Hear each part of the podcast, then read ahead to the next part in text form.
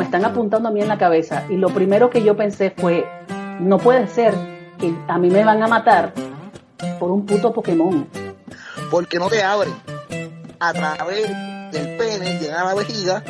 no, no, no, espérate, espérate, espérate, espérate, espérate, espérate, puñeta. no me jodas. No pueden encontrar esos cabrones una forma de llegar a la vejiga de otra forma. Por el tracto urinario. Bienvenidos al podcast cucubano número 205. Gente, si me están escuchando, de verdad que deberían estar muy contentos porque yo pensé que esta semana no iba a tener podcast. Estoy en un en una pendeja aquí de que llevo trabajando desde el primero de septiembre sin tener un break, 12 horas diarias. Así que estamos hablando que hoy, cuando complete mi día de trabajo, voy a tener, ¿qué? 100, 168 horas en 14 días, maldita sea la hostia, puñeta. Eh, y lo más cabrón de todo no es eso, eh, lo más cabrón de todo es que me quedan 12 días más de trabajo a este, a este tren antes de tener un día libre. Yo no tengo días libres hasta el 27 de este mes. Así que la cosa está medio cabrona, se me está haciendo bien difícil grabar, pero tengo un compañero aquí, podcastero, que por motus propio me llamó hace como dos o tres días y me dijo, mira, quiero grabar contigo, que sé que sé. Y yo le dije, mano, me has caído, eh, me has caído del cielo, aunque yo no creo en esas mierdas, ¿verdad? Pero, pero tenemos aquí de nuevo eh, a Luis de, de la línea, ¿cómo tú estás? Que es la que hay, todo bien. Oye, mejor ir del cielo porque del infierno hubiese estado más cabrón. Y... tú no quieres venir del cielo, tú quieres venir caído del cielo.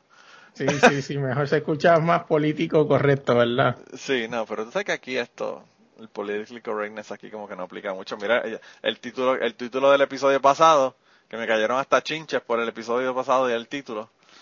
¿Cuál? de la de tus tías? Sí, me estaban insultando antes de haber escuchado el episodio, en esa, bien cabrón. Que yo, que misógeno, que ese título, que si parece mentira, que si yo, que me abochorna, que si qué sé yo qué, que tanta mierda que hablo. Y yo lo que le dije fue, mano, si cuando escuches el episodio te vas a dar cuenta que eso no lo dije yo, eso lo dijo mi tía. Así es. Así que brega con eso allá, con ella. Yo, yo solamente lo grabé y lo puse, ¿verdad? Pero bueno, eh, entonces que a la gente le gusta, a mí me encanta porque la gente, la gente leen el titular de un artículo y se ponen a criticar y a joder o leen el título de un podcast y se ponen a criticarlo sin saber qué es lo que dice, ¿verdad? Así es. Sin tener ni puta idea de lo que habla el artículo o de lo que, de lo que dice en el podcast. Pero, mira, loco. Básicamente eso es lo que a veces queremos, que, que se, esos son views también. Claro, que hablen mierda. Así es. Thank you, sir. No, eh, está cabrón, está cabrón. Mira, loco, tú no estás aquí desde el, desde el, desde el 182. Imagínate cómo pasa el tiempo, ya yo tengo 52 podcasts ya. Sí, eso te iba a decir. Felicidades que estás ahí metiéndole bien cabrón. Vi que el último, el último episodio que bajaste fue con el de, el último episodio es el de Doriloli, que lo sacaste la semana pasada. ¿Y esta semana quién vas a tener? Esta semana estoy entre, entretener a, estoy, estoy en issues de, edición. Porque iba a tener esta semana, supone que saliera el que Calimocho Man está esperando, que es el de Ismael de, de la banda El Garete y, pero que parece que, que cuando estábamos hablando, no sé, lo llamaron un par de veces, entonces está como picado, picado, picado, entonces tengo que ir editando, editando, buscándole sentido, y a veces, como fue tan cortito, no parece que no grabó el, el Sky Recorder, y ya tú sabes que estoy rompiéndome la cabeza.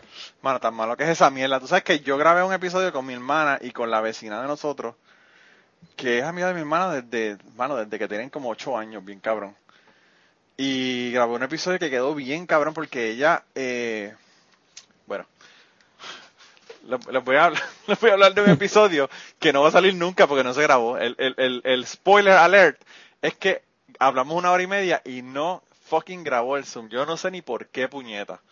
Porque cuando yo lo miré, estaba viendo, estaba ¿verdad? Yo lo miré al principio, vi que, veo que estoy en el, en el conteo, ¿verdad? De lo, del tiempo. Y cuando terminé, que le fui a dar, eh, que le di el, el, botón para pararlo, supuestamente, eh, me, me salió a empezar a contar de nuevo. Y yo dije como que, oh no, esto no se ve muy bien. y cuando chequeé grabó como cuatro segundos y paró, yo no sé por qué paró de grabar.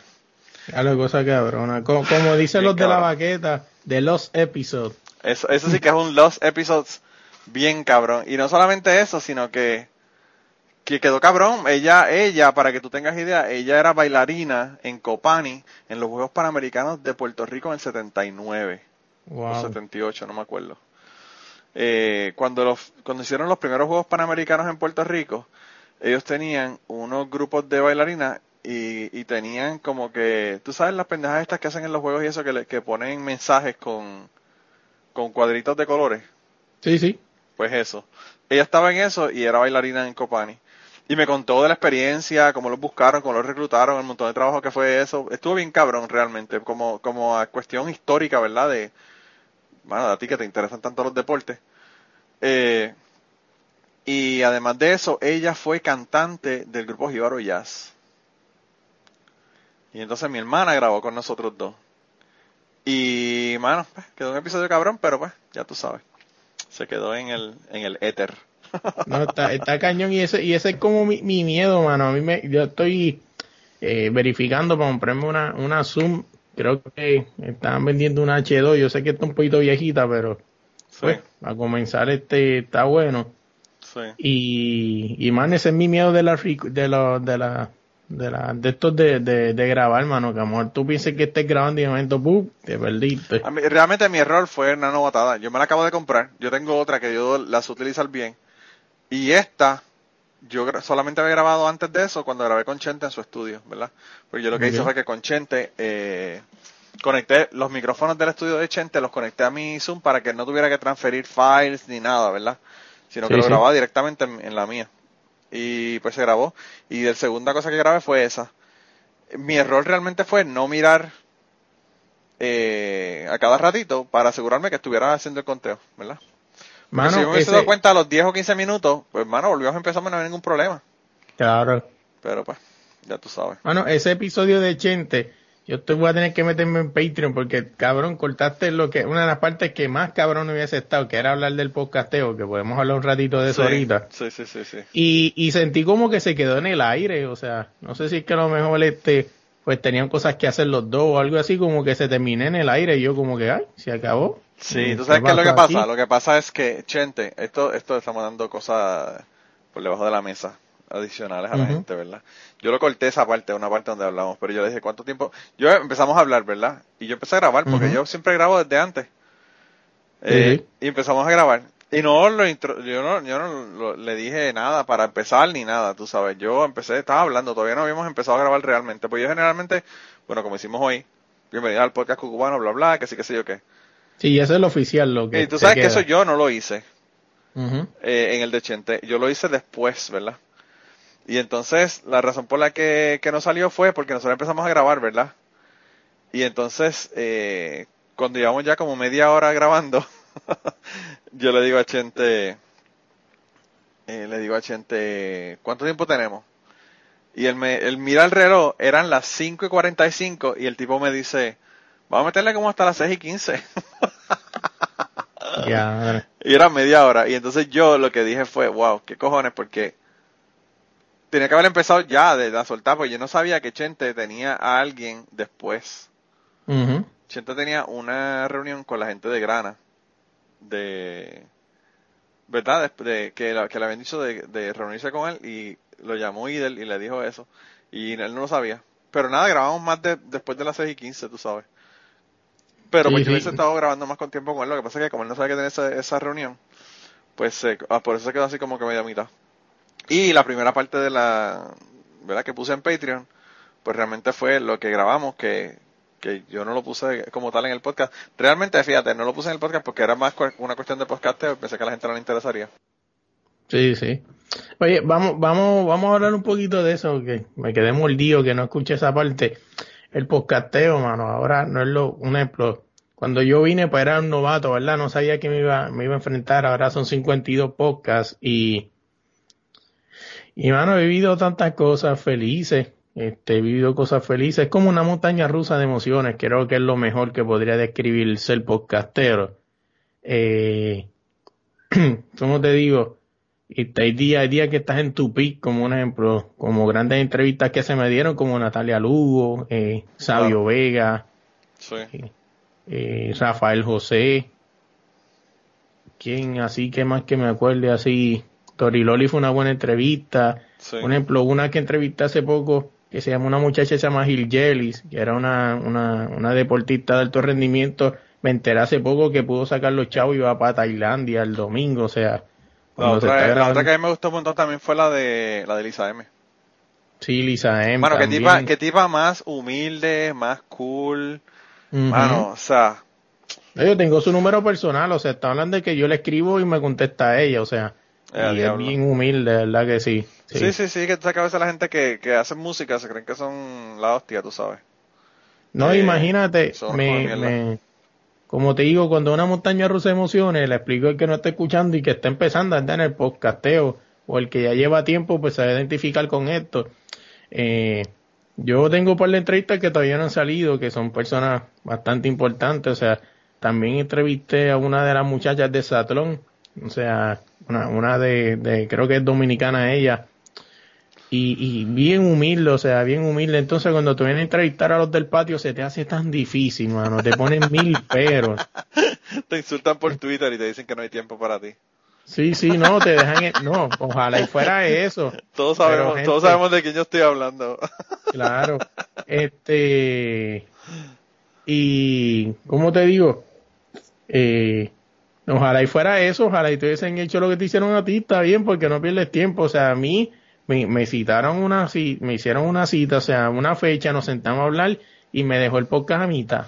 Ah, no, claro, y eso, y eso a mí me lo, me lo, me lo comentó Chente incluso también en su, en su, no sé si es en la parte que está en Patreon o en la otra, pero él me, él me comentó de los, de las personas que son difíciles para, que, que no llegan a los, a los episodios, la mierda, y, y yo le, le digo, bueno, está cabrón, porque, o sea, en el caso de nosotros, pues, no llegaron, se jodió la pendejada, sea, si es una situación como la que yo tengo hoy, que estoy, yo estoy grabando sábado, para esto salir el lunes, si es una situación como esa, y yo no tengo otro podcast ready para eso, la persona no sabe que me jodió la semana, ¿entiendes? Claro. Eh, y entonces, pues como que no te toman en serio, pero en el caso de Chente, yo pensé que eso ya no le pasaba porque puñeta mano. Chente famoso, son gente que son famosos, son gente que están buscando pauta para una, qué sé yo, una obra que están haciendo, o un concierto, lo que fuera. Eh, y el, el tipo me dice, es la misma mierda, la misma mierda, la gente a veces no llega, está cabrón. Eh, entonces lo que dice es, yo estoy aquí en un estudio, que mano, o sea, tener el aire prendido nada más en el estudio es dinero que se está, que se está gastando sin, sin razón, tú sabes. Así es. Eh, y el tiempo es oro, cabrón, porque él podría haber estado haciendo otra cosa en ese tiempo que, que estaba cogiendo para una entrevista que la persona no llegó. Está cabrón, o sea, pues, ¿qué te puedo decir? Ajá. Esto, esto no deberíamos ni de hablarlo porque estos son rants de podcasteros. Pero, pero a veces la gente no se dan cuenta, ¿verdad? De, de que, bueno, que yo, por ejemplo, esto no es mi trabajo, pero bueno, yo quiero hacer un buen trabajo, ¿entiendes? Esto, esto es un hobby, pero Claro. quiero hacerlo en serio, ¿entiendes? No es, no es que lo hago porque me da la gana y si sale, sale y si no, no sale, o sea, eh, yo siempre le digo a la gente, lo más importante cuando, cuando uno tiene un podcast es la consistencia, que salga todos los lunes, o los martes, o los jueves, o el día que sea, pero que salga toda la semana. Y que la única razón para que no salga, mano, una razón mayor, ¿verdad? Que, que, que no se pudo sacar ese día. Pero esas sí. inconsistencias de tú tener, al tú tener un podcast son lo que hacen que tú pierdas este, personas que te sigan. Porque la mayor parte de la gente que, que escucha podcast no escucha 100 podcasts como yo. A veces yo tengo un podcast que no saco un episodio y yo no me di ni cuenta. Porque como tengo tantos, pero si hay una persona que escucha tres podcasts y uno de ellos no sale y sale cuando le da la gana, la persona decir, hermano, esto no, realmente no vale la pena porque para qué yo estoy escuchando esto si no son consistentes, tú sabes. No, así es, y por lo menos yo, mira, que, casualidad tú dices y a mí me pasa eso, o sea, yo no tengo 100 podcasts, por ejemplo, pues tú tienes 100 podcasts porque tú escuchas entre inglés, español y a lo mejor tienes otra, otro, ¿cómo se llama? Otros temas que te interesan más que a mí, por eso llega a 100 podcasts, pero por ejemplo yo, pues me pasa lo que tú dices, por ejemplo, yo tengo podcasts contados, porque no he descubierto otro, o bla, bla, bla, entiendo, y pues ahí Bueno, la pasa. mayor parte es porque la gente no tiene el tiempo, tú sabes. Yo porque tengo el tiempo aquí en mi trabajo. Ay, yo Mira, también, o sea, Aquí yo en mi trabajo con, esta, con estas 160 y, so far, ¿verdad? Hasta ahora, 168 horas que llevo trabajando, yo comencé atrasado 128 horas, ¿verdad? Wow. Y estoy en 44 horas. Y eso es con lo que se añadieron la semana pasada, que son horas adicionales que se añaden, ¿verdad? Sí, Así sí. que la única razón por la que yo tengo tantos podcasts es porque yo puedo tener tiempo para escucharlo. Pero la mayor parte de la gente no tiene tiempo, lo que tiene son, qué sé yo, dos horas a la semana y están escuchando eso y están escuchando tu podcast porque les gusta y están dejando de escuchar otros que quizás también les gustan, pero no les gustan tanto como el tuyo. Y una vez tú empiezas a no sacar episodios de la pendeja, ya la gente dice, bueno, pues para eso escucho el otro, que lo sacan toda la semana, ¿entiendes? No, así es. Y pues, eh, está, está bien cabrón. Oye, hablando, hablando un poco de lo que dijiste de calidad, de cantidad, eh, yo estaba, yo, yo me acuerdo la primera vez que empecé, que, que hablé contigo y con Chente, lo he dicho, lo he dicho varias veces ya, eh, y, y me dieron su consejo y todo eso, que me acuerdo que yo siempre he dicho que, que, y no me acuerdo si lo dije en mi podcast o se lo, yo se lo comenté a mi mujer, y digo, Cor, yo pienso que estos dos cabrones me, me empezaron a creer y me dieron el respeto porque yo cuando les dije, mira, quiero hacer un podcast, ¿cómo empiezo? No empieza así y a los cinco minutos yo estaba en Best Buy, ¿cuál de estos micrófonos cojo? Y, y verdad, perdón la pauta. Eh, eh, sí, sí, ya nos deben 100 pesos por esa pauta, loco. Sí, sí. Eh, y, y a los cinco minutos yo estaba en, en- en la tienda, ¿verdad? ¿Qué micrófono de estos coja fuego? O sea, el que tú me digas que me voy a llevar. Y así mismo fue, o sea, el que estoy usando ahora es el, el Yeti, el Blue Yeti, eh, plata. sí. Y, y, o sea, así fue. Yo digo, por eso es que ellos me empezaron a creer, o sea, y vieron la consistencia y, yo le pido algo y me van a contestar porque No, y tú, ¿Sabes y tú fuiste no más allá de lo que yo te dije. Tú fuiste más allá de lo que te dije porque yo te dije, cabrón, no hagas, no dos episodios a la semana. Porque, mano, es un trabajo cabrón hacer dos episodios a la semana. Y tú dijiste, no, para el carajo, voy a hacer dos episodios a la semana y, y, y has metido, ¿sabes? Más de un episodio a la semana. Y, pues, eso, eso es realmente lo que refleja es dedicación. Sí, Dedicación sí. Y eso que yo casi no tengo tiempo, pero si yo tuviera tiempo de verdad, muchacho, te cuento un chiste a ti. No, a mí me encantaría hacer esto for a living, ¿verdad? Para, para que, sea- que fuese mi trabajo. No, y está brutal, de verdad, porque uno conoce personas, o sea, yo nunca en mi vida pensé que me iba a sentar una hora con Rafael José, eh, y una hora con Lizaén, con... Sí, eso es lo que está cabrón. Son gente que tú los ves, mano, y, y tú los ves de tan lejos porque tú los ves en televisión o los ves en conciertos o lo que fuera y tú pensar que te sentaste con ellos está cabrón.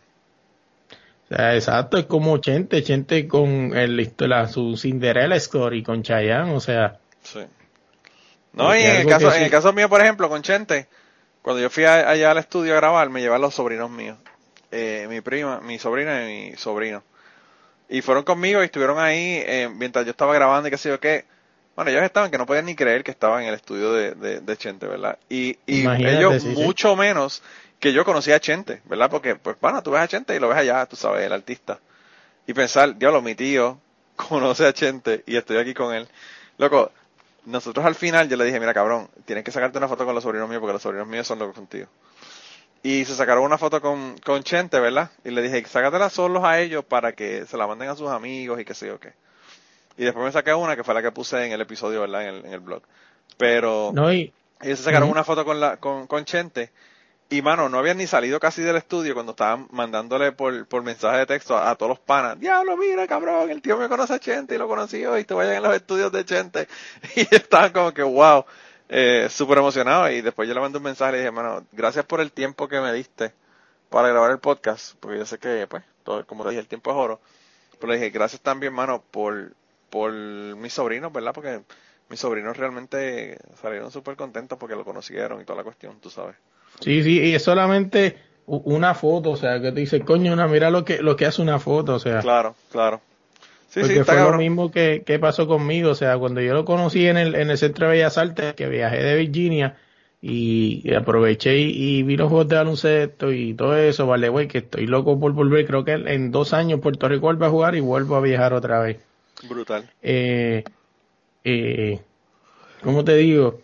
E- ese weekend, me acuerdo, conocí a, a, Roy Sánchez, Bahamonde, también a Kiko Blake Sí. y, y a Chente, o sea, y, y la foto la subí hace poco cuando Chente cumplió años y, y está brutal, o sea, Chente llega a un nivel que tú subes la foto y yo, que cabrón, yo nunca había cogido tantos likes y corazones en una foto, eh, de- sino después de la de Pedro Capó y obviamente las mujeres, eran muchos likes de mujer y no te emociones, cabrón, es porque estás con Pedro Capó, o sea, Ah, Eh, Pedro Capó puede estar al lado de, de una pila de mierda de caballo.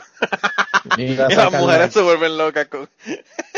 No, está cabrón, de verdad que sí, pero, pero Chente está cabrón, o sea, yo lo conocí y, y todo eso, y, y a Idel también, me acuerdo, y, y pude caminar, ¿verdad? Por, porque pues le compré unos granas y pues eso está bufiado, de verdad, si, si Chente vuelve a hacer esa promoción, gente, no lo duden, o sea, cómprense los granas, o sea, ¿cuánto puede costarle eso? 10 dólares quizás, y tiene una experiencia cabrona, o sea, porque pasas por detrás del teatro, o hay gente que eso no le importa, pero a mí, wow, tú ver un teatro por atrás, o sea, ver todas esas luces, todo, o sea, pasar por los camerinos, y está cabrón porque esa gente tiene un party montado, loco, allá atrás, el país de Chente, no, no lo saludé, pues no me atreví, pero ese señor, eh, así como lo escuchan en el, en, el- en los, en los podcasts, así mismo de joviar es ese señor, o sea, super funny, eh, Idel con su tumbao, eh, tenías que verlo, loco, cuando como caminaba para el, el BM blanco, así como si fuera una película de los 80, con Yo un el, piquete vi el, yo vi el, el BM, el BM de él, yo lo vi, porque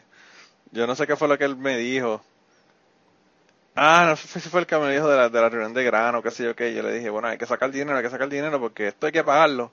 Y le enseñé, le señalé al, al el carro y le como, ah, claro que sí, que sí, que sí, que Y, y de verdad que, que un pari ambulante y todo eso, verdad que sí. Y es una experiencia, pude hablar con Chente un rato. Y me dijo, tú eres de Twitter, ¿verdad? Así quién tú eres. Y yo por ese tiempo me llamaba Boris Telion en Twitter. Y me empezó a seguirle uno, o sea, saliendo del teatro, boom, cuando chequeó, eh, Sí. tu- eh, Chente te sigue. Y, y está brutal, la verdad que sí. Está cabrón, está cabrón. Bueno, y ya en unos segundos continuamos con la conversación del día de hoy y las historias que nos están contando, pero quería eh, pedirles un favor. Lo más importante que les voy a pedir es que compartan este podcast, compartan en sus redes sociales, vayan a iTunes, déjenos un review si quieren para que las personas nos puedan encontrar en iTunes. Y si además de eso te gusta nuestro podcast, te gusta lo que hacemos y quieres apoyarnos, pues yo creo que la mejor forma de apoyarnos es ir a patreon.com slash cucubano y allí puedes hacer una donación ya sea mensual o de una sola vez para contribuir al podcast y tener acceso a un montón de contenido que no está en el podcast regular. Así que nada, ve, apóyanos y nada, regresamos con la conversación del día de hoy. Pero loco, pero tú me dijiste que querías hablar conmigo de algo y que no era algo que ibas a hablar en tu podcast. ¿Qué es lo que querías contarme o decirme? Mira, vamos a hablar un, del tema que a ti no te gusta, que es de religión. y, y mano, y es que este... no antes, de, antes de que empieces con el tema de religión, para la gente que me está escuchando y que me siguen a autorizar, esta semana voy a estar en autorizar de nuevo. Así que vamos a arrancar la temporada.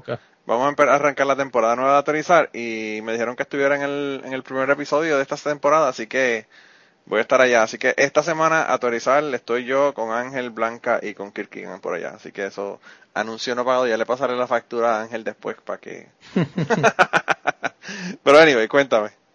Mira, este, está hablando hace poco mi esposo y me acordé de, de, de la religión, ¿verdad? De, de experiencias que he tenido en la religión, buenas y malas. Eh, de, la, de las malas, vamos a empezar con las malas, porque son las, más, las mejores. Las buenas son pocas. Eh, si te oye un pastor diciendo que, que eh, de- en la religión las las- las experiencias que has tenido, las, las buenas son pocas, eh, yo creo que te, te sacan de, de la iglesia. Sí, sí. Este, tuve, tuve un familiar, eh, yo iba a una iglesia, ¿verdad? Que, que está ubicada en el área metropolitana en Puerto Rico. Y la iglesia era una iglesia, mano, cuando tú entrabas, era algo brutal. O sea, estamos hablando de una iglesia con una consola de casi 100 mil dólares. O sea, una consola, yo estudié ingeniería de sonido, o sea que sí puedo, este, saber lo que tenían ahí. Tenían dos pianos motif. O sea, el que sabe de piano Ya, sabe que esos pianitos cuestan por lo menos mínimo quizás unos dos mil dólares quizás. Eh, y tenían una, prácticamente eso parecía un teatro, o sea, tú entrabas, tú entrabas de la puerta para afuera, tú entras de la puerta para adentro, ¿verdad? Y, y parecía un teatro, ¿verdad que sí? O sea que Y no era, no era una carpa allá en, en Carolina, eh, al lado de un palo de mango. No, no, no. no, era una iglesia con todo. una iglesia así. de- Yo de momento pensé que iba a salir Wanda Rolón de abajo con, con, con, con un efecto de eso. Algo así, no, con, no, no. con, con el fuego artificial como Kiss, volando por Sí, los sí. aires, bajaba. Está brutal. Eh, y, y nada, y, y tú lo sientes, o sea, es verdad, como dijo, me acuerdo una moraleja que dijo este, de esta moraleja que dice ahora este, y de Electros, que, que decía algo que un pastor le dijo que no te, que no te enfocaras, ¿verdad? En lo que ves alrededor solamente en ti, ¿verdad? Que es lo que debe ser realmente en la iglesia, pero es que hay cosas que tú te das de cuenta que, que no están bien. Un ejemplo, cuando yo fui a esa iglesia me di cuenta que la iglesia era como ganga. O sea, este, esta esquinita, este grupito aquí, este grupito allá, y, y no todo el mundo cuadraba contigo. Un ejemplo, yo fui a un juego de softball, me acuerdo, y, solamente hablaba con mi primo, que era el que conocía, ninguno de los demás te miraban, ni te hablaban, ni nada. O sea, y tú dices, wow, pero hermano, no supone que está en la iglesia, supone que usted me trata a mí como si yo fuera su hermano, ¿no? claro, claro. y, y tú dices, se nota, se nota, o sea, entonces el pastor, el, el pastor, o sea, con esos trajecitos de, de, de, de chavo, o sea, porque esos no son de Donato ni de la Gran Vía, o sea, no, no, no, no, estoy casi seguro que esos eran de, de otro lado y todo eso. Y, y mano, este, no te trataban bien, o sea, como que todo era entre ellos, entonces, eh, parecía, el, el hijo del pastor con la feligreses parecía como un restaurante all you can meet, o sea, se las podía comer a todas, a todas las probó. Eh, a diablo. Y sí, sí, está brutal, de verdad que sí. Y de verdad que por lo menos a mí, de verdad que, que algo lo que me rompió la cabeza y que yo digo que gracias, gracias a, a Dios que no he ido, porque en verdad que, que en verdad que, que no sé qué pasaría, que fue lo que derramó la copa, fue que mi mamá seguía yendo esa iglesia y uno de los de los de las altas ejecutivos empezó a toquetear a mi hermana Eh, a diablo. y, y, y todo eso. Pero ¿Y qué espérate un momento, Que- espérate un momento. Ahora me tienes que aclarar toda esta pendeja. Tu hermana era menor de edad. Sí, sí. Y el tipo era un- una persona, obviamente me imagino mayor, porque si era de las personas que estaban dirigiendo la iglesia, tiene que haber sido una persona mayor. Sí, sí. O sea que De estamos la- hablando de que el cabrón puede ir a la cárcel. Sí, claro. Y Diablo. entonces pues mi mamá se, se quejó, ¿verdad? Con todo eso, fíjate, yo al principio te iba a contar esto como que no, un familiar no, pero es que eh, indigna, ¿verdad? Y si hay que contarle, hay que contarlo bien. Diablo, cabrón. Eh, entonces pues mi mamá fue y se quejó, ¿verdad? Ya con el pastor y todo eso, dijeron que iban a hacer algo, pero empezó a decirle a mi mamá, ¿cómo es posible si este señor lleva años en la iglesia y está casado con, con o sea, de estos que Como le llaman... impidiera que la gente abusara de alguien, ¿verdad? Sí, sí. El estar casado. Eh, y todo eso, al fin y al cabo, para hacer el cuento largo corto, eh, mi mamá se tuvo que ir de la iglesia y quedaron como embusteras y estoy casi seguro que todavía ahí están los de los pastoreando, ¿verdad? Y todo eso, esos probablemente señores. todavía abuseando, abusando, no pastoreando. Probablemente Sí, todavía bueno. están abusando de la gente. No, y así es, y de verdad que, que la iglesia, y eso me ha puesto, o sea, de por sí ya yo no creía mucho en el, en el, en el, en el, en la persona que lleva la palabra, o sea, pues como, como mucho, yo también tengo mis dudas, ¿verdad? Como, yo he escuchado mucho, me dice ateo, ¿verdad? Yo tengo un amigo mío que es ateo y me dice lo mismo, lo mismo que tú, que creo que fuiste tú que lo dijiste una vez, o no sé si fue él, pero estoy casi seguro que piensan lo mismo, o sea, si Dios existe, ¿por qué permite que los curas violen a los niños? Claro. O sea, y, y todo eso, y, y pues, y, y son cosas que uno que, que se pone a pensar, pero estas cosas, este, sigue y molestan, de verdad que sí. Yo fíjate, eh, con la cuestión esta de... Cuando las personas a mí me preguntan por qué yo no creo, yo siempre le digo lo mismo. Yo no creo porque yo no he encontrado eh, un, algo que me haya probado de que Dios existe, ¿verdad? Cuando nosotros nos ponemos en la actitud esta o la, o la, ¿verdad? La, la forma de pensar de que porque hay niños en África que sufren y Dios los ve y no hace nada, porque Dios permite que los hijos o que los niños este eh, qué sé yo, los violen, abusen de ellos, lo que fuera. Eh, Eso indigna, obviamente, y pone uno a pensar. Y quizás eso al principio, eso sea la primera cosa que nos hace dudar de si esto es o no es. Pero es, yo pienso que es un argumento que no es muy fuerte para uno, ¿verdad? Decir que uno es ateo o que no cree, porque, bueno, o sea, Dios puede existir y no intervenir con los seres humanos, ¿verdad? Así es. Y te pueden hablar, lo- lo- lo- la- las personas que son religiosas te lo pueden decir como que, ah, no, pues que lo que pasa es que el libre albedrío, que sí, que sé yo qué. Eh, o sea que eso no es un argumento muy bueno para uno decir que uno cree en Dios. Realmente la razón por la que no creo en Dios es porque no he visto ninguna prueba de que Dios existe.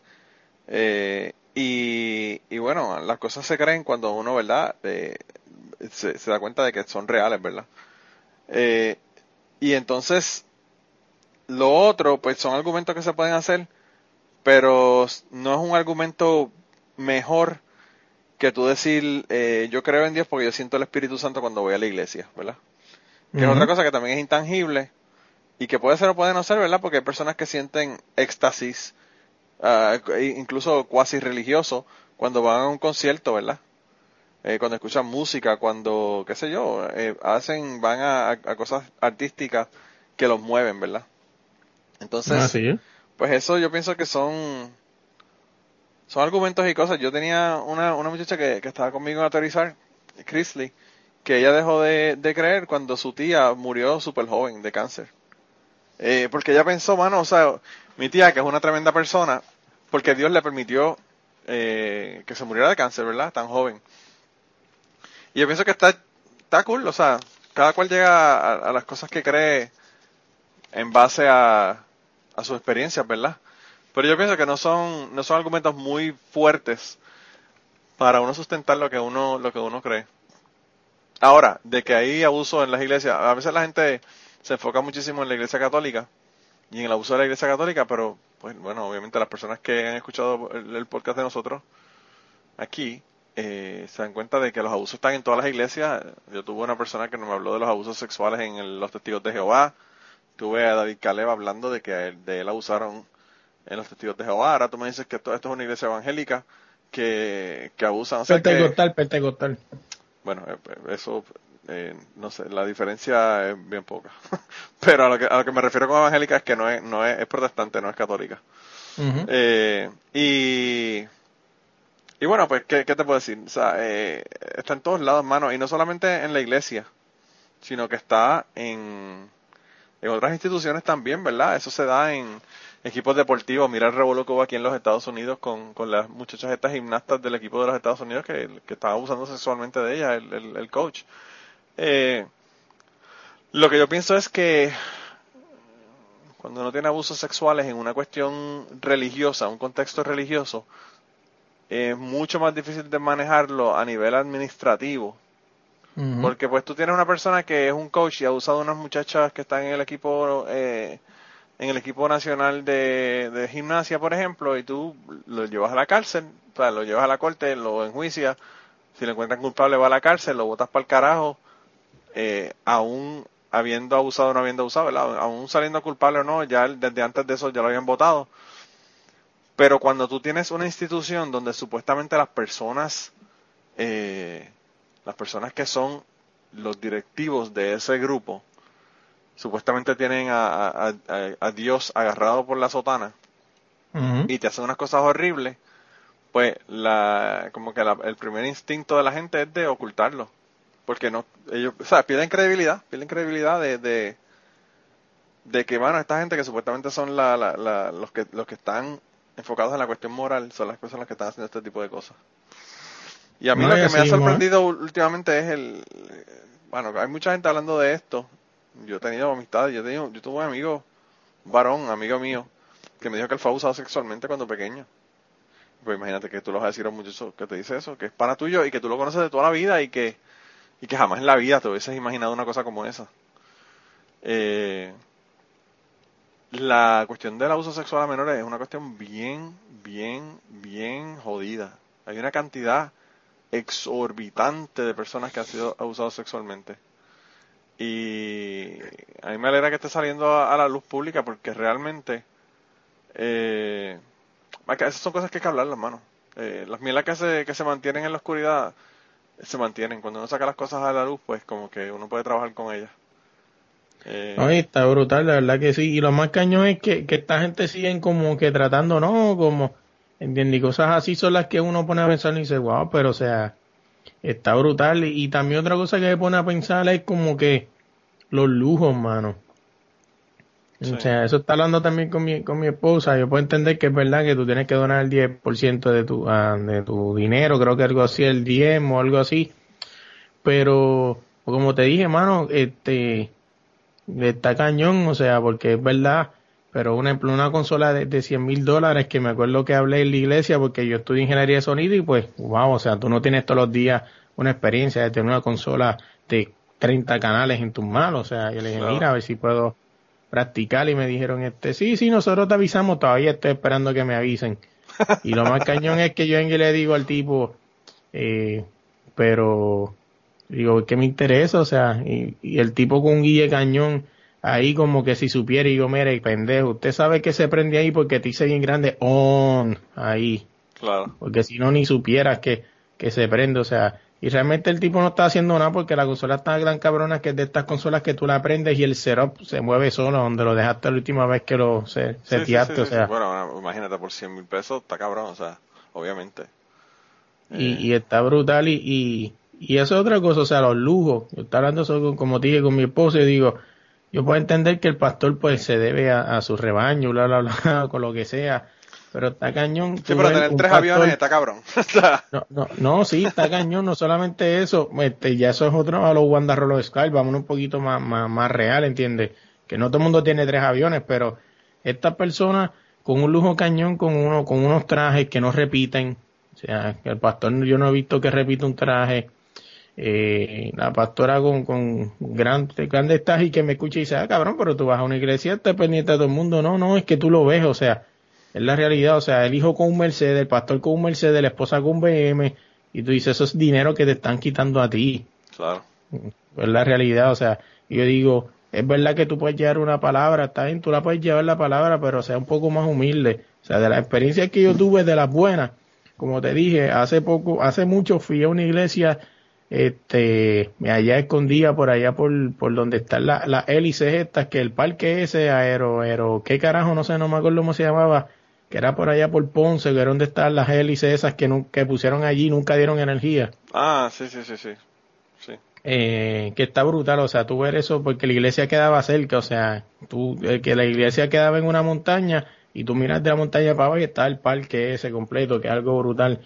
Y esa fue una de las grandes experiencias que tuve, o sea, fui a una iglesia y, era bien humilde la iglesia, o sea, no había ni aire, o sea, era una iglesia bien humilde, las sillas eran de estas sillas que te sentabas y si tenía un pantalón blanco lo perdiste, eh, una guitarra le faltaba una cuerda, eh, algo bien humilde. Y cuando llegó el pastor, el pastor llegó con un pantalón de donato y, un, y, un, y un carro que se caía en canto, que tú ni sabías si esa era la última corrida. Y obviamente que, que él tenga el carro así y que sea su iglesia tan humilde no, no, no, no significa que no sea un mejor pastor. Pero digo, eso es lo que tú realmente debes ver en una iglesia, o sea, algo humilde, o sea, que a lo mejor es todo ese dinero que llega de la, de la, de, los feligreses, a lo mejor él lo hacen otras cosas, lo usan otras cosas diferentes. O sea, yo digo, eso es lo que yo, eh, para mí cuando veo una iglesia que está haciendo las cosas bien y como son, o sea, llevando el mensaje como es, yo, yo me visualizo esa iglesia a la que yo fui. Y a lo mejor le estaré mal, ¿verdad? Pero yo pienso que es así, o sea, que se ve que el dinero no se lo está quedando él, que lo está impulsando para el frente.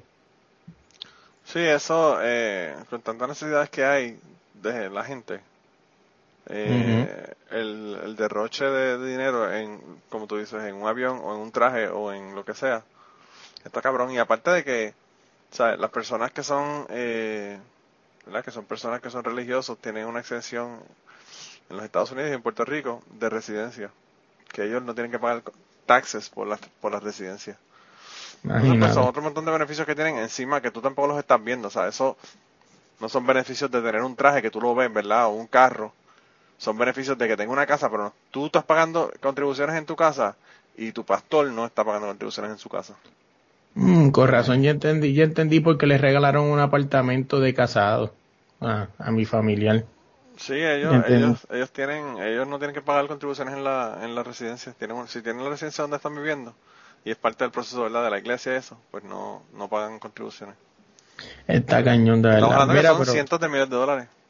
Sí, sí, que se están, que se están embolsillando ellos, pero vámonos viernes de la religión un rato, mano. Vamos a hablar de otra cosa. No sé si he tenido la oportunidad de hablar de esto, pero yo sé que ya pasó ya, pero es algo que quiero hablar con un tipo que es open mind como tú, a ver qué tú opinas sobre lo del famoso bullying de Molusco este weekend que pasó ahora con Rey Reyes. el de menudo. Mano, ¿qué, ¿qué tú opinas de eso? O sea, ¿qué tú crees? La gente está muy chanquita porque hoy en día ahora, ahora está haciendo boicot por todo. Mira lo que está pasando con Dave Chappelle. Sí, y lo de Dave Chappelle es otra que yo pienso que también es una estupidez. O sea, Dave Chappelle no dijo nada que fuera insultante ni ofensivo a nadie. Eh, pero bueno, además de que, bueno, la gente tiene que entender que una cosa es, una cosa es tú hacer un comentario despectivo de una persona y otra cosa es tú hacer un stand-up que es, tú sabes que son chistes. Yo soy de la idea de que los chistes, en los chistes todo se permite. Pero, con la cuestión de Molusco, a mí realmente lo que me sorprende es quién carajo todavía escucha Molusco. es, que, es que el tipo está, mira, yo no lo sigo, yo no lo sigo, o sea, pues yo no lo sigo y lo más cabrón es que, o sea, me aparecen en mi, en mi, en mi feed, o sea, en mi wall, y te dice, ¿y cómo carajo si yo no sigo a este hombre? Sí, es que, pues, no sé si por otras cosas que, que tú tienes que, que están asociadas o que la, o, sea, personas que tú sigues que lo siguen, no sé, hay, hay unos algoritmos ahí medios pendejos a veces. Pero, yo no sé, yo, o sea, a mí la gente habla de Molusco, habla de Molusco, y yo decía, ¿quién carajo es este cabrón? Tú sabes. Y lo puse en, en mi Snapchat, lo añadí en mi Snapchat, duré como dos días. No podía, no podía con el, con el tipo. O sea, el tipo es este tipo de personas que la gente cree que son súper inteligentes, pero que realmente son unos morones, ¿verdad? Eh, y, y pues, a pesar de que la gente está en changuita, como tú dices, con la cuestión de las críticas y todo lo demás, eh, yo pienso que lo primero es que una persona que es gorda no debe, no debe ponerse a, a burlarse de otra persona que es gorda.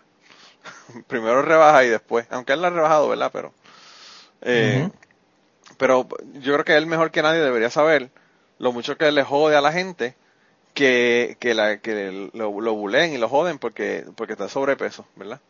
Él mejor que nadie debería saberlo.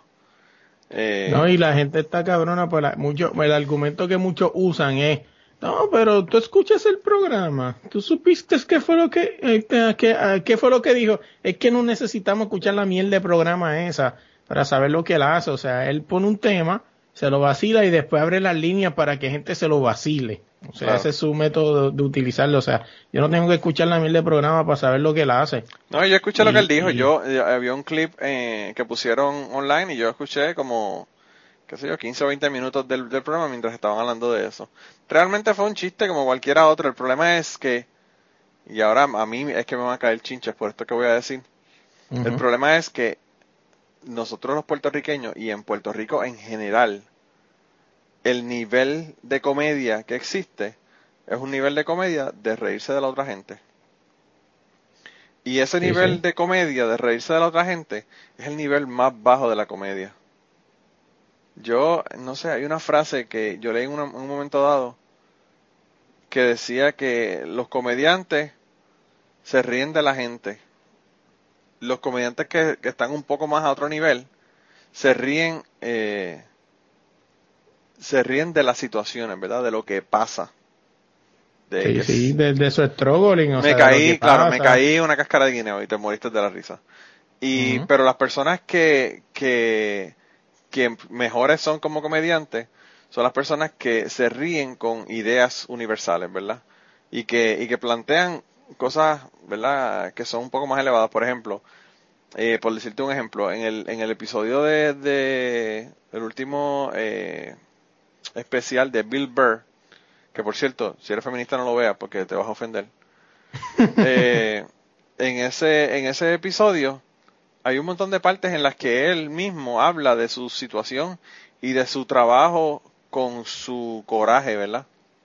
Él dice en una parte del, del, del especial que él eh, a veces la, esposa le dice de dónde sale este este coraje verdad de dónde de dónde es que viene esto que aparentemente sale de la nada. Estos corajes que, que tú tienes que son como que explosivos y entonces él le dice te voy a hacer un, te voy a hacer un cuento por ejemplo mi papá dice mi papá era una persona que siempre estaba como que on the edge siempre estaba como que a punto de explotar verdad y entonces en un momento dado aparentemente el papá se encabronó con él y le dijo a Bill Burr que le iba a comprar para cumpleaños, estamos hablando de un niño de 10 años, que le iba a comprar de cumpleaños, de cumpleaños no, de Navidad, eh, para esas Navidades, una muñeca. ¿Tú imaginas lo, que le puede hacer a un niño de 10 años que el papá le diga que va a comprar una muñeca, ¿verdad? Claro. Pues él dice, Y mi papá no fue que me lo dijo, fue que me compró la fucking muñeca. Y después, cuando yo me fui llorando para el cuarto, me llamó para que regresara. Y cuando no regresé, empezó a gritarme para que bajara. Y cuando bajé, me dio otro regalo. Cuando me dio otro regalo, era la casa de muñecas. ¿Verdad? Y entonces, eso da una risa cabrona, mano, porque está cabrón que la haga a uno. Pero entonces él lo que dice es, este, a mí, eso me, me, me, jodió, me jodió bien cabrón cuando era chiquito. Entonces, después mi mujer le me pregunta que de dónde sale mi coraje, ¿verdad? Eh, y ese nivel de comedia, que es un nivel de análisis de, bueno, de, un montón de cosas, de psicoterapia, de, y, te, haces un mental picture, o sea, eso fue la más risa que me da. Claro. Y entonces, pero que, pero que no es comedia por comedia, no es por tú hacer un chiste diablo, me cagué encima, que, no, es eh, procesos mentales, procesos de, de, trabajo con uno mismo, procesos que, que ocurren y que después uno no se pregunta cómo esas cosas le afectan en el futuro y pues eso una reflexión bien cabrona lo que le está haciendo a pesar de que lo está poniendo de manera graciosa en comedia y todo el mundo se muere de la risa ¿entiendes? entonces pues hay como te digo diferentes niveles de comedia y yo pienso que el nivel de comedia de, de, del molusco es como que de lo más bajo mano. Reírse de la gente siempre ha sido siempre ha sido como que a lo que la gente ha ido en Puerto Rico para burlarse. O sea eh, qué sé yo, tú tenías una persona como ay, yo no me acuerdo cómo se llama ese, ese tipo, que, que hacía de un chismólogo, que, se, que hacía un chismólogo imitando a Charlie. No, era una persona que ah. imitaba a Charlie Too Much. Raymond. Pero no era, no, antes, mucho antes de Raymond.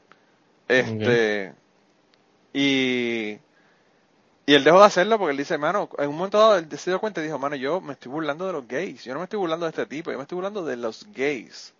Dice, está burlando de su manerismo, o sea, que él no es el único que lo tiene, que lo tienen muchas personas más. Claro, no, y que independientemente de eso, cómo eso está afectando la imagen que tienen las personas, de personas que son gays, ¿verdad? Entonces, no solamente eso, quizás él también probablemente pensó, cabrón, yo estoy trabajando en televisión con un 50% de personas que son gays. La mayor parte de, las personas que son súper artísticos son, son gays.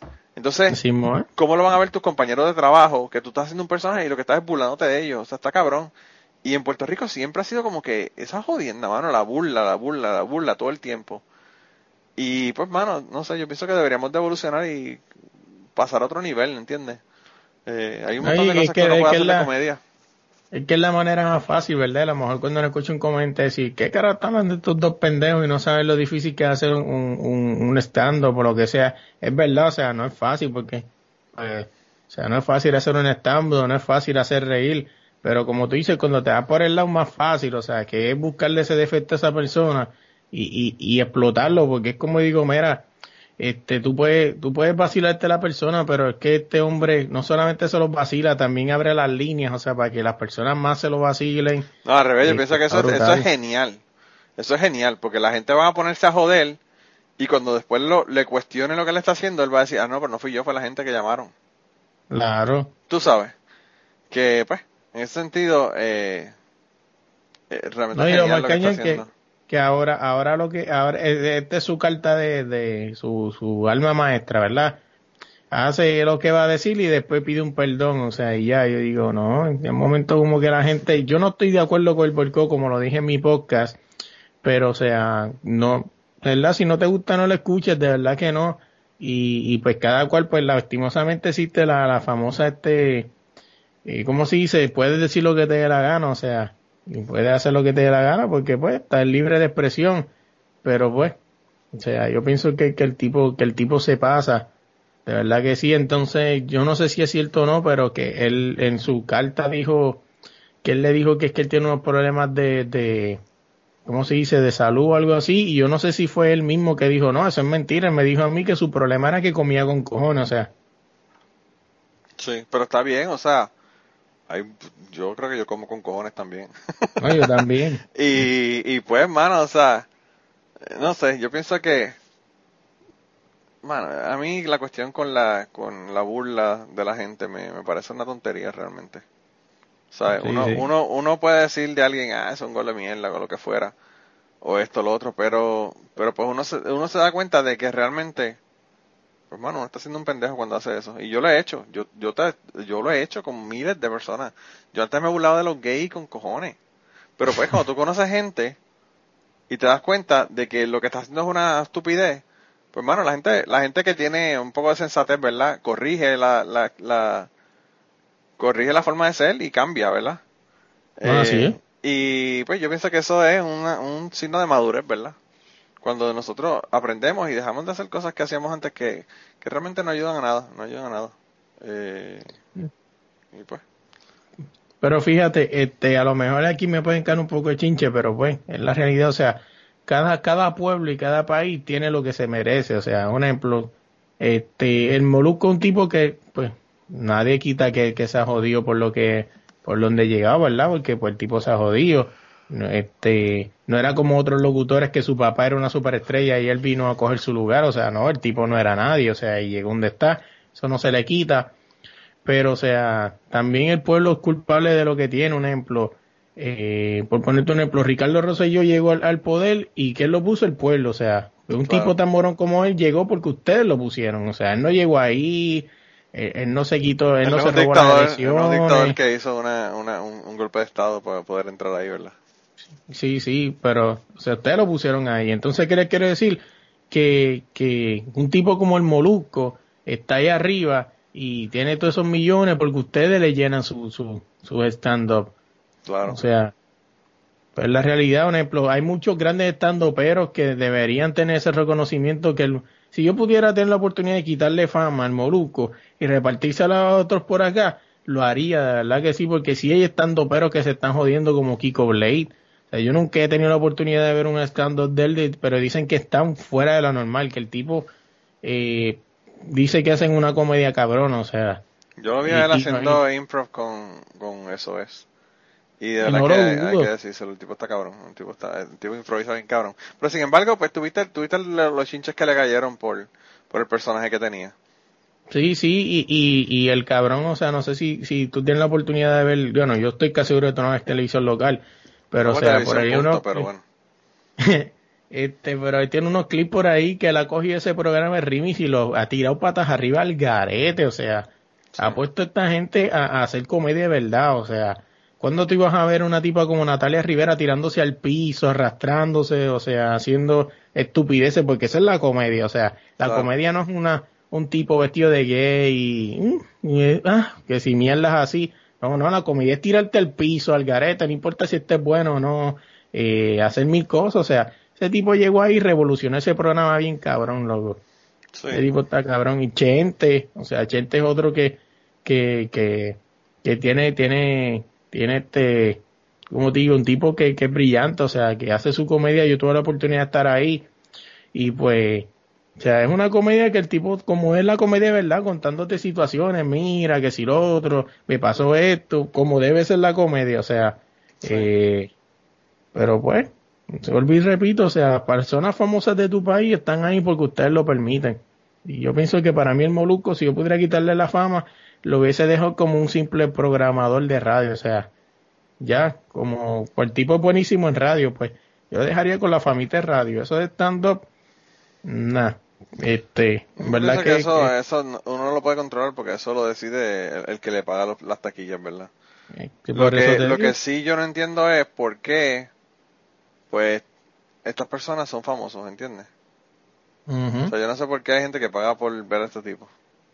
Porque yo no lo ¿eh? pagaría. Y yo he, yo he pagado por ver a, qué sé yo, a comediantes y a gente en Puerto Rico. El mismo Chente, mira, yo iba a ir para el show de Chente, yo compré seis taquillas para el show de Chente en, en Yabuco, que iba a ser el último eh, del tour. Y lo cancelaron, no pude ir. Así que pues. Wow, qué cosa cabrón. Yo le mandé un mensaje súper emocionado. Yo dije, diablo, este tipo va a estar en el, el, sábado que yo voy a estar en Puerto Rico, va a ser el último show en Yabucoa. Yo dije, va a estar, eso va a estar cabrón porque va a ser el último, el último. show. ¿Verdad? Y ahí mismo, esa, misma noche fui y compré seis taquillas. Para mí, mi, mis dos hermanas y, mi tres y mis tres sobrinos. ¿Verdad? Okay. Y entonces yo saqué un screenshot cuando fui a tiquetera PR. Saqué un screenshot de la pendeja y se lo mandé a Chente y le dije, cabrón, voy a estar allá en el episodio, en el, voy a estar allá en el stand-up. Y le dije, espero que por lo menos te saques una foto conmigo y que te saques una foto con mis sobrinos que están locos por verte. Y él me mandó y me dijo, anda para el carajo, me dijo, ese show está cancelado. y yo que puñeta, me cago en la ópera. No, está cabrón. Yo, yo Sí, cuando estuve allí, estuve en primera fila, o sea. Eh, pero primera fila está hablando de que si Chente escupía me caía en la cara, o sea. Porque Sí. digo, si tú vas a apoyar algo, tienes que hacer primera fila, cabrón, o sea. Sí, yo compré los, boletos al frente, estaban bastante al frente. Yo pienso que, no sé si fue que no se vendieron bien, pero, pero no había mucho, no había muchos boletos vendidos, por lo menos no había muchos eh, asientos disponibles. Había muchos asientos disponibles cuando compré el, el- la pendeja fue como una semana antes de que, de que el show se fuera, fuera el show. Eh, sí, sí. Pero, ¿qué te puedo decir? O sea, yo he visto un montón de otra gente. Yo, yo estuve, como te dije, en un, en un show de comedia que estuvo la gente de SOES. Yo vi a Luis Raúl, cabrón, cuando Luis Raúl estaba empezando haciendo comedia. eh, Estoy hablando en el 1990, 91. Luis Raúl estaba, Luis Raúl estaba tan cabrón, mano, qué lástima que yo era un nene y nunca pude ir a un show de él. Yo fui a un nene, yo fui a un, a, una- a un show de él en el 90, yo tendría como 16 años. Y obviamente los shows de él eran para mayores de edad, no eran para menores. Y mi mamá, mi mamá me conoce y sabe que yo sabía más que la mierda que podía decir Luis Raúl, ¿verdad? Eh, y pues no, no tuvo, no dudó, ¿verdad? De dejarme que viera el, el show de Luis Raúl y tuve la oportunidad de verlo en Utuado, cabrón en un show eh, que él hizo en, en un club que había en Utuado. Bueno, que yo no sé cuántas personas fueron, pero tienen que haber por lo menos 1500, 2000 personas en Utuado viendo ese Ah, show. cabrón. Porque vino gente de la ¿Cómo? Junta, vino gente de Arecibo, vino gente de un montón de pueblos cercanos a Utuado. Eh, y esto, te estoy hablando en el 90. Luis Raúl, o sea, estaba comenzando en, en, en, eh, con, con el programa de qué es lo que pasa aquí. Eh, y ya está haciendo shows en donde estaba llenando gente, bueno, para meterle 1500, 2000 personas en Utuado, eh, está cabrón, o sea. Oye, el tipo está cabrón, él tenía un dicho que decía, si tú eras, me- cuando tú entraste a este show, si eres menor de edad, salir de aquí vas a ser un tipo de 21 años, o sea, y es porque, Sí. tipo, cuando de un comediante te tira un, un punchline así, es como que cabrón, lo que viene por aquí para abajo es pura candela, o sea. Sí, sí. Y el show estuvo cabrón, de verdad que el show estuvo bien cabrón. Eh, y, y si me preguntan, no te puedo ni decir cuáles eran los chistes y de qué estaba hablando en ese momento. Pero el show estuvo brutal. Y yo he visto un montón de gente de, de comediantes. Y he visto comediantes aquí. Eh, y pues, mano, o sea, hay gente que que decir usted tenga. Eh, yo de verdad que como Luis Raúl no he visto a nadie ahora mismo todavía en Puerto Rico. No, y, y por lo menos, por lo menos se llevó la gloria de que por lo menos fue el primero en hacer un, un, un, un choliseo, o sea, ya después vinieron los demás, pero el Sí. tipo puede irse padre de que por lo menos fue el primero, o sea, y fue el mejor. Sí, ¿no? Y, y, realmente le probó a la gente en Puerto Rico que un show de comedia podía vender esa cantidad de taquilla. Sí, sí, pues estoy casi seguro que si él no lo hubiese hecho, no, a lo mejor ninguno de estos lo hubiese hecho después, o quizás sí, pero Bueno, yo no sé, yo te digo una cosa, Chente, Chente a la mierda le dice que no, pero Chente hizo una cantidad de, de shows en Puerto Rico que si él hubiese hecho un choliseo. choliseo, un show nada más o dos, lo hubiese, los hubiese podido haber hecho. bueno, estaría, estaría interesante preguntarle, ¿verdad? ¿Por qué no? O sea, pero realmente, o sea, sin micrófono y sin nada que él te hable claro. Sea, acá una, una conversación de pana, ¿por qué no tirarte, cabrón? Tírate, o sea, ¿qué puede pasar? No, lo que puede pasar es que, que no vende un carajo y tenga que pagar 25 mil pesos de, del, eso del sí, eso sí es verdad. Ese es el problema realmente de eso. Bueno, cabrón, pero si yo Chapauta hizo un choliseo, lo hace cualquiera, cabrón. Ah, bueno, eso sí. Diablo, de chapado. O sea, porque que si tú me dices mí- otro que yo no sé por qué carajo le, le, le- le hacen caso.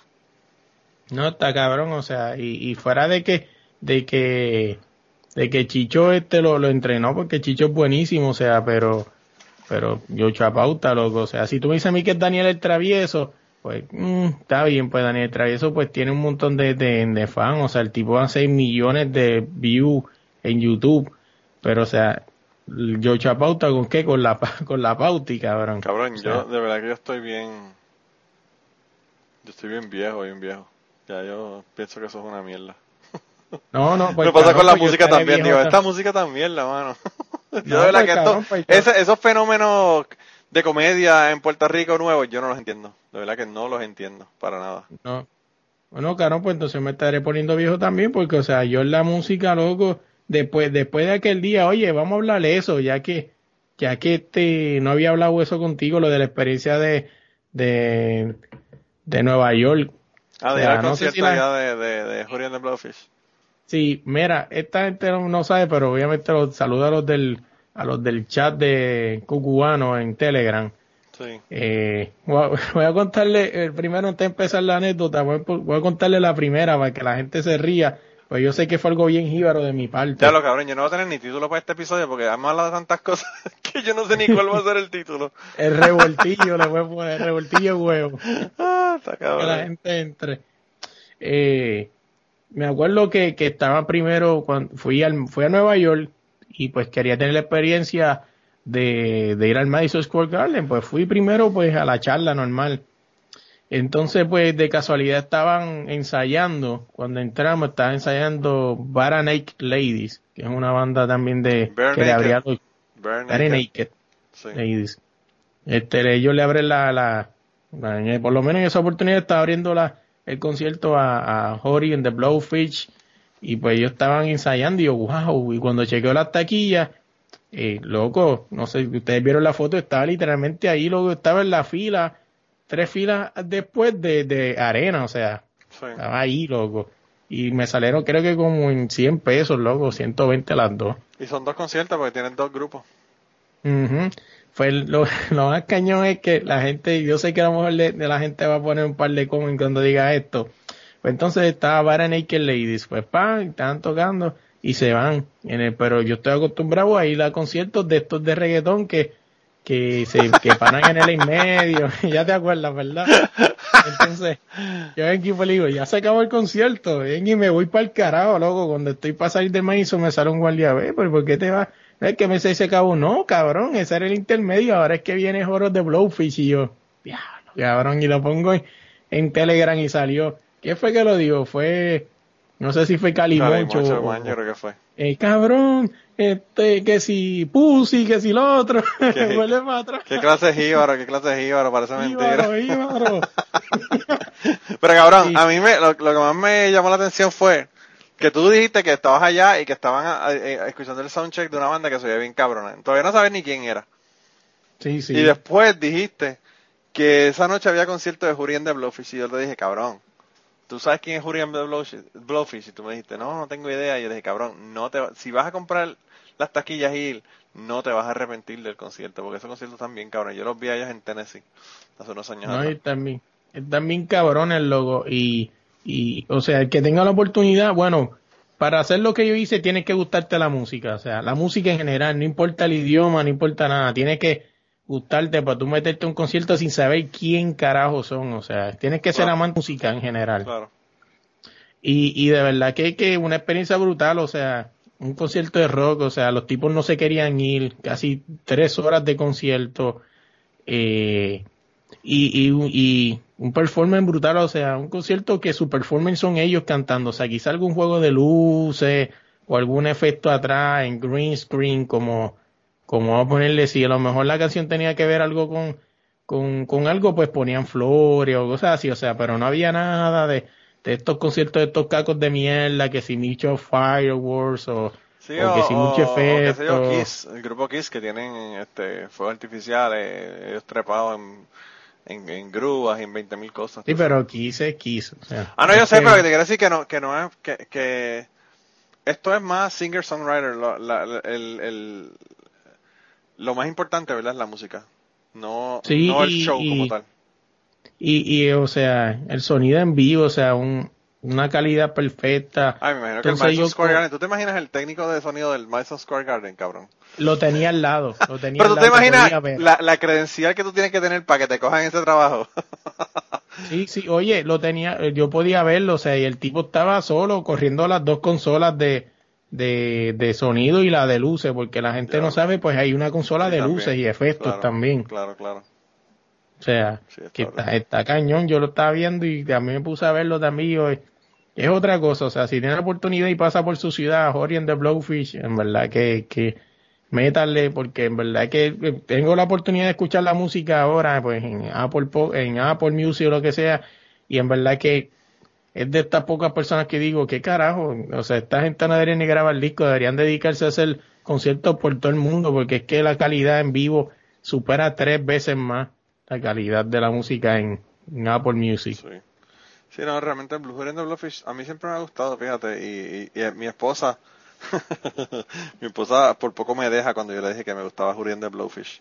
¿En serio? ¿Por qué? Y la razón es porque ella, eh, su exnovio, antes que yo, era loco con Hurricane, era uno de los grupos favoritos de él. Entonces ella como que malita sea, volvió a caer en la misma mierda de nuevo, un tipo que le... pensó que era igual de una misma mierda. pensó, pensó que iba a ser la misma mierda. Pero pero sí, el, eh, yo los vi allí en, en Nash. Yo hecho la historia ya. Yo, había muchacho en mi trabajo que tenía como 17 años y que el tipo era súper, súper, súper de sobrepeso. El tipo pesaría como más de 300 libras. Y era una familia bien pobre, bien pobre. Y, y pues él era, el, su grupo favorito era Julián de Blowfish. Y pues nada, yo eh, le dije que si quería ir, yo le dije, mira, no tienes que pagar la taquilla, lo demás yo lo pago, el carro, la gasolina, todo lo demás. Porque de verdad que me sentía bien mal, mano, porque el, el chamaco lo bulliaban y se burlaban de él en el trabajo y toda la pendeja. Y, él me dijo que sí, y yo le dije, ah, pues vamos. Y fuimos a Furion de Bluefish, mano, ese tipo de verdad que la pasó cabrón ese día. Luego me enteré que, que había que estaba en el sex offenders list porque había tenido sexo con una familiar menor de edad, pero estos son otros 20 pesos, son pajitas que le cagan la leche después de que uno. Sí, sí, eso no, un, un, error no comete cualquiera. eso para, para, para eh, engranar con el tema anterior, ¿verdad? De abuso. Pues. Sí, sí, está, está cañón de verdad. Yo sí, eso, pero... me enteré por, por, casi por error de cálculo, me enteré de eso yo. Wow. Yo eso ni me lo imaginaba. Yo no sabía ni qué era lo que había pasado, pero aparentemente era era no solamente era pedofilia y yo pienso que lo de pedofilia fue porque él él no es un muchacho mayor o sea que él si él tuvo sexo con alguien que era menor de edad que me parece que la, la chamaca tenía como que 16 o algo así él tendría como 20 o algo así. O sea que tampoco era muy mayor mayor que ella. Yo, yo, yo tengo yo siempre he tenido verdad y cabrón, no sé si, si, si quieras cortarlo, si no seguimos metiendo, a mí no me importa. Estamos casi terminando, pero dale. Sí, sí este, yo digo que yo tengo mi, mi, como mi, mi cuestión en eso, o sea, y a lo mejor que me escuche que me disculpe, ¿verdad? Pero se supone que es verdad que tú no te metas con una menor de edad, pero, coño, o sea, yo no le he hecho, o sea, ni estoy justificando que él lo haga, cada cual toma sus decisiones, pero eh, a veces estas chamaquitas de 16 años se las traen. No, y, y okay. yo he hablado con personas, por ejemplo, Blanca, yo he hablado con Blanca de, del podcast Aterrizar sobre el tema, uh -huh. y ella entiende que si tú estás con una menor de edad que tiene 16 o 17 años o lo que fuera, y uh -huh. tú tienes, tú le llevas menos de 5 años de diferencia, hermano, realmente eso, eso no es, no es tan mal, ¿entiendes? Porque estamos hablando de que una chamaquita que, que tendría 17 años, que está a punto de graduarse de la, del high school, tenía un uh -huh. novio de un año, de, ¿verdad? De un, de un, año mayor, por ejemplo, que ella. Todo está perfecto cuando tiene él 17 y ella 16. Tan pronto el tipo cumple 18 y ella tiene 17, ya entonces es abuso sexual de menores. ¿Entiendes? Sí, sí, y entonces es como que, mira, cabrón, y, y, y, la cantidad de veces que se utiliza en contra, o sea, por ejemplo, padres que no quieren que, que la hija esté con ese novio y aprovechan a que el novio ahora tiene 18 y la nena tiene 17 para cogerlo y meterlo, meterlo preso, tú sabes. Eh, pero en el caso de él yo creo que no, no, tiene excusa porque en el caso de él pues era además incesto. No, que eso ya es otro, otro nivel. sí, sí, pero es como digo, o sea, hay veces Son que, ideas controversiales que... porque fíjate, tú dices estas pendejas y te pueden caer, te pueden caer un, un balde de mierda encima. Pero pues, no, sí, sí, y es como te digo, o sea, pero pues a veces las chamaquitas de 16 andan por ahí, o sea, yo las he visto en Puerto Rico, o sea, aquí aquí no lo veo mucho porque realmente yo aquí no salgo, lo que hago es trabajar más que otra cosa. Pero cuando tú vas a Puerto Rico, estas chamacas este se meten a los clubs y todo eso. No, claro, y, y eso, sea, y eso independientemente, que... o sea, eso tú no puedes justificarlo de esa manera porque, pues bueno, ellas no, no son menores independientemente, no te metas con ellas. Pero, uh -huh. cuando las edades son bien cercanas así, pues mano, como te digo, puede ser hoy, hoy legal, totalmente legal y un mes después Mañana, que uno de los ¿no? cumpleaños ya no, ¿entiendes? Entonces es como que, what the fuck. Eh, pues, que hay, hay, que, ah, no sé, yo pienso que la, la letra de la ley es la letra de la ley y hay que seguirla como es. Pero, sí, pero pues está, está, cabrón, tú sabes que, que ocurren cosas como esas. Y en este caso, este es chamaco, como... yo, yo, no me lo imaginaba, de verdad, o sea, jamás, jamás yo hubiese tenido ningún indicio de que ese chamaco hubiese hecho una cosa como esa. Así es, es como, como dice la canción de Ricardo Arjona en Estados Unidos, a los 18 años eres, puedes entrar, eres, eres grande para ir a matar, pero a los 21 es que puedes ir a beber, o sea, Sí. que no hace sentido. No, eso, eso sí que no tiene sentido. Y yo se lo digo a la gente aquí, todo el mundo está de acuerdo conmigo. Es ¿De bien qué? poca la gente, de que, de que la edad debería ser 18 años para beber. Sí, sí. O Pero, sea, pues, 18, el puritanismo- a los 18 te puedes ir y meterte en el arma y matar a sabrá Dios cuánta gente es que te toca matar, ¿verdad? Pero no puedes beber. Eso es este, una hipocresía bien cabrona, realmente. Es tremenda hipocresía. Pero pues. Sí, muy Mira, loco, pero ya se nos acabó el tiempo y yo lo que quería era que le dijeras a la gente dónde te consiguen, a ti y al podcast. Oye, a nosotros, yo, yo lo que hice fue que, que me quedé solamente con Facebook, o sea, y en mi Facebook personal, pero pues en las redes sociales, pues en todas las redes nos puedes conseguir como desde la línea PR, en cualquier este, red social y en cualquier plataforma de podcast, como desde la línea podcast. Y básicamente para darle un review rapidito de, de cómo es lo que nosotros hablamos, pues nosotros hablamos de, de deporte, hablamos de música, hablamos de videojuegos y a veces nos vamos al garete y nos vamos hablando un montón de temas eh, que si que experiencias, que si el que si el primer que si la primera vez que metí hermano algo al garete, o sea, eso eso es lo que le llamamos los famosos temas libres que ahí es donde nos vamos Sí. un poco al garete, pero básicamente sí también tenemos la edición uno para uno que es como entrevistas, ¿verdad? Pues ahí siempre tratamos de tener gente que tenga que ver con nuestros tres temas, o sea, música, deporte y pues personas gamer, así que pues básicamente eso es lo que nosotros hacemos allí en desde la línea podcast. Bueno, ya, así que nada, dense la vuelta por allá, búsquenlo y mandar mensaje. Y si dijo alguna cosa que esté encabronado, pues ahí también le mandan mensaje. Eh, yo me salgo de ese asunto, ¿verdad? Yo no quiero meterme en esos líos. Allá ustedes resuelvan. Sí, sí, Allá ustedes resuelvan con él. Ahí tú vas a hacer con el moluco cuando bulea a la gente, abre la manos. llamada para que no. Me lavo las manos, me lavo las manos como Pilato, todavía peor, como el, como el asesino de Jesucristo. Me lavo las manos. Imagínate. Ah, pero, no, nada, este. se me cuidan.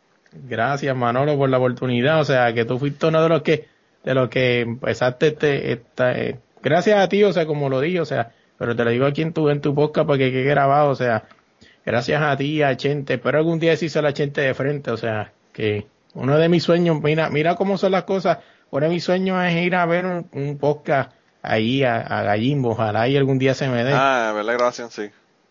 sí, sí. Mira, a ver, escoge, escoge bien el, escoge bien el invitado, que sea un invitado que valga la pena, no una. no- Sí, sí, sí. No es Giovanni Vázquez. Topi No, murió. Pero en verdad que, que te lo digo, ya que te tengo aquí, de verdad te, te doy las gracias porque si no hubiese contestado el mensaje, sabrá Dios si no hubiese hecho un, un carajo, de verdad que sí. Así que No, gracias. yo siempre le digo a todo el mundo sí. que, que, que empiecen podcast y yo a veces le digo cosas controversiales como la que le dije a Chente, la, la mayor parte de la gente que está en estos podcast no tienen carisma para hacer podcast. Pero, pero tú eres de los que sí, de los que tienen carisma para hacer podcast. tú eres de- del, por lo tú eres menos. del combo, del combo agrandado. No, yo siempre le digo a todo el mundo que, mano, de verdad que, yo- como yo siempre he dicho, mientras más gente haya en esto, más populares se van a hacer los podcasts y más nos vamos a beneficiar todos realmente. Y, y como siempre digo, pues hay temas para, hay, hay personas que, que prefieren para el tema que sea, ¿verdad? Eh, todo, todo el mundo tiene sus preferencias y hay temas de todo en los podcasts, tú sabes. En los deportes, por ejemplo, a mí ya ahí eso es un lenguaje que yo no lo hablo. pero, pero pues, o sea, yo escucho los, los, los podcasts tuyos, bueno, de verdad que me han gustado muchísimo las personas que has tenido, músicos, artistas, de verdad que, que me gusta mucho, me han gustado mucho cómo, cómo han salido, de verdad que han quedado cabrones y, mano, lo más que me gusta, cabrón, es que tienes más de 50 fucking episodios. Que eso no lo puede decir mucha gente. Hay un montón de Así gente que dice, no, voy a hacer un podcast, empiezan el podcast y a los 10, 10 episodios se dan cuenta de que se encabronaron tres veces porque no le llegaron los invitados o porque los dejaron arrollados o porque es difícil o porque se le dañó un file y no vuelven a hacer el podcast, ¿entiendes? Ojo, y a mí, a mí me ha pasado, o sea, gente, o sea, pasa es que, que, que A ti hubo gente que ni, a, mejor- a ti hubo gente que ni llegó, ni llegó antes de, invitarlo porque te mandaron para el carajo cuando le dijiste que, que, que si quieres coger el tema de que no quería hablar. ah, verdad, sí, yo, o sea, que a ti, desde dejarte arrollado hasta mandarte para el carajo antes de que la persona llegara de invitado. No, y no solamente eso, gente que me dejaron los podcasts a mitad, gente que, y oye, estamos hablando de gente que, que estaban en mi wishlist, o sea, Tiraron al medio, pues- Comay, tiraron al medio. Mano, que me, me lo tiro, me lo tiro, lo dejo para Vamos a Patreon. dejarlo para Patreon. Lo decimos después que terminemos, me lo dice y, y lo ponemos en Dale. Así que Pues ya nada, saben, gente, a si quieren dejar- escuchar eh, The Rest of the Story, como decía este un un, eh, un jockey de los, de, ¿verdad? De, de los Estados Unidos decía, and now the rest of the story. Pues el rest of the story lo van a ver en, en, el, en el Patreon de nosotros. Eh, y, y nada, de verdad que, mano, como, como siempre, mano, un abrazo, de verdad. Eh, vamos a ver si en algún momento nos vemos y nos damos un par de cerveza. Oli. Bueno, yo no sé, yo lo único, yo lo voy a dejar aquí porque lo quiero dejar grabado. ¿Qué vamos a hacer con el famoso junte de poncasteros en verano? O sea, Yo pónganse las quiero pilas. que ustedes lo que tienen que hacer es mandarle mensajes a Catástrofe, eh, ashtray underscore heart, para que le pregunten y ella, ella, ella es la que va a decidir. ¿Y dónde Sí, lo vamos sí, a hay hacer? que, hay que inventarnos, Yo creo que va a ser hay que inventarnos algo. St. Louis 2020. Ya tenemos un montón de gente que están interesados. Lo que pasa es que hay que, hay que de verdad que empezar a hacer a, concreta- a, concret- a concretizar la cosa. Lo que pasa es que como ella tiene problemas de que tiene que sacar visas y pendejas, no es como que sacar un pasaje y arrancar. Pues para Sí, ella sí. es más complicado. Pero sí, sí, eso estaría cabrón, eso estaría cabrón. Yo voy a tener que coger avión, creo, porque creo que en carro va a estar bien largo. A mí me salen en tres horas, pero a ti no, eso tú tienes que hacer un montón. Son como 18 Creo horas. que Jarayo está en Virginia. Por eso te digo 18, 18 horas, 19 horas, una cosa así. Bien, Un abrazo. Ah, está cabrón, eso está cabrón. Pero anyway, Sí, vamos sí. entonces a, a Patreon a seguir chismeando. Dale, dale. Y antes de terminar esta semana, queríamos darle las gracias a las personas que nos han ayudado con el podcast. Raúl Arnaiz nos hizo el logo y a Raúl eh, sus trabajos los consiguen en homedecomic.com. Así que dense la vuelta por allá y chequen los trabajos de, de Raúl que están brutales. Y la canción del podcast la canta Maida Belén con Rafi Lin en la guitarra y Kike Domenech en el 4.